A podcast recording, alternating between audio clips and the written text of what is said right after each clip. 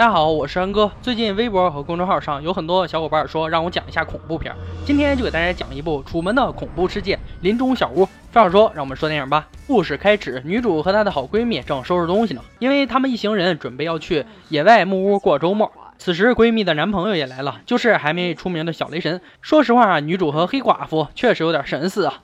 就这样，女主、闺蜜、小雷神、长毛和小学霸五人开着房车就出发了。穿山越岭，几人终于来到了表哥的木屋。可他们并不知道，他们已经进入了一个庞大阴谋的包围圈。这个庞大的组织能控制这里的一切，似乎有点像楚门世界一样，曲径通幽啊。看到这个小木屋，虽然有点偏僻，但着实是个度假的好地方。大家都进了各自的屋子，而小学霸的屋紧紧的挨着女主的屋。由于墙上挂着一幅凶狠的画，在小学霸将这幅画拿下来的时候，有一个单向透明的镜子，可以看到女主正在换衣服。最终，理性战胜了感性。小学霸在女主刚要脱下衣服那一刻叫住了她。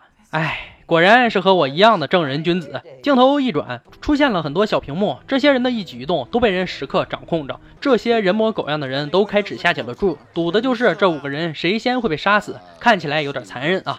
荒郊野岭，女主和闺蜜几个人也随着音乐嗨了起来，玩的就是真心话大冒险。刚到女主的时候，突然身后的地窖门被弹开了，给大家吓了一跳。几个人下去查看情况，发现了各种小玩具，有芭蕾舞的音乐盒，有电影胶卷，还有项链之类的。这时，女主发现一本小女孩写的日记。根据日记上的内容，几个人发现小女孩一家人崇拜着什么邪教。她被父亲残忍杀害后，说能解脱永生之类的，给几人吓得够呛。日记里还记录着小女孩找到了解救家族的咒语。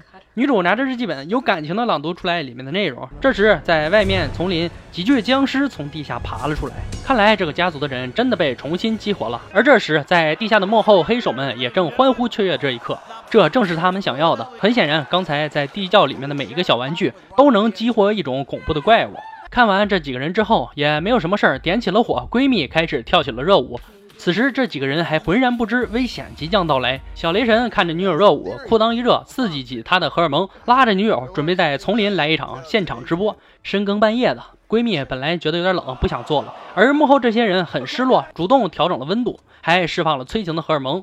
本来两人没条件要上，现在有了条件，更加火热了起来。正当两人情意绵绵，啃来啃去的时候，突然。闺蜜被僵尸家族袭击了，一个电锯直接把闺蜜整死了。闺蜜刚死，在地下隐藏的幕后黑手启动了其中一个机关，闺蜜的鲜血很快就浇灌了图腾石缝当中，有一种祭献仪式的感觉。回到木屋，小雷神看到自己的女友被残忍杀害，一身鲜血的也跑了回来，告诉屋里这几个人千万别出去，外面有僵尸。正说着，僵尸站在了门口，突然将闺蜜的头扔了过来。女主就像接皮球一样的双手接住了。不知道大家有没有听说过，在别人用心打电话的时候，你递给他什么，他都会接。我说妹子啊，你也没打电话，这么诚恳的把闺蜜的头接住了。小雷神建议大家守住这里，可这却与幕后黑手的目的相反。这时，幕后黑手开始释放了很听话的迷魂药。就这样，几人迷迷糊糊的回到了自己的房间，各自的门还被远程锁住了。这时，长毛在屋里意外发现了里面隐藏的摄像头，懵逼的他还自言自语的，以为正在上电视真人秀。突然，背后的僵尸把他拽出了窗外，第二个仪式图腾也被激活了。小学霸砸碎那个单向玻璃，让女主爬到小学霸的房间。两人还在床下发现有个暗室，进去之后看到房间里面的摆设，突然明白过来，这个房间就是小女孩日记本里记录的祭献家人的地方。最后两人又和小雷神碰面了，三个人开着房车就逃。画面转到地球另一边的日本，日本也有这样的组织。似乎他们的祭献仪式失败了，在其他几个国家，祭献仪式也都失败了。最后只有到这里。如果这次仪式没有把握住的话，幕后的管理者说将有可怕的事情发生。正当三人开着房车准备逃出这片区域的时候，幕后黑手却炸了那个必经的山洞。小雷神发现房车里面还有摩托车，旁边就是悬崖，他决定骑着摩托车飞过去。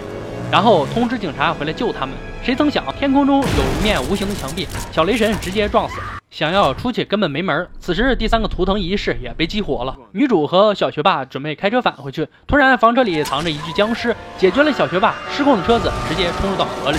幕后的那些人已经锣鼓喧天，鞭炮齐鸣了，庆祝献祭仪式成功。女主也是福大命大，此时她并没有死，正准备从河里爬上岸，差一点就被追赶她的僵尸给杀了。关键时刻，长毛出手相助。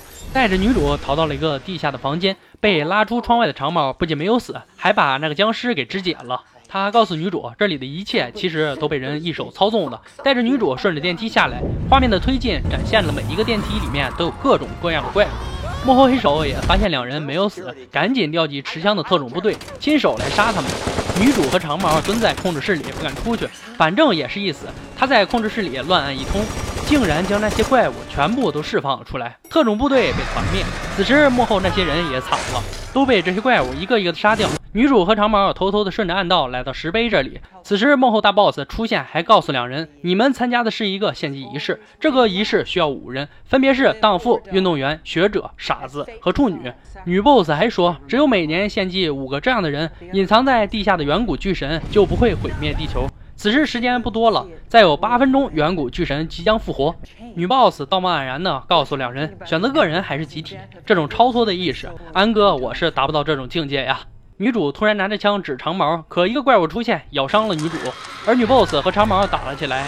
她马上就能打死长毛了，却被写日记的小女孩悄悄走近，一斧子劈死了。长毛将两人踢到了无底深渊，心想着面对这种无情的人类，也该让这世界改变改变了。故事到这里就结束了。其实《林中小屋》这部电影，看到电影名字让人感觉很一般，但里面的剧情却非常精彩。喜欢的话可以看一下完整版。感谢收看，欢迎订阅微信公众号“安小言说电影”，获取第一时间更新。我们下期再见。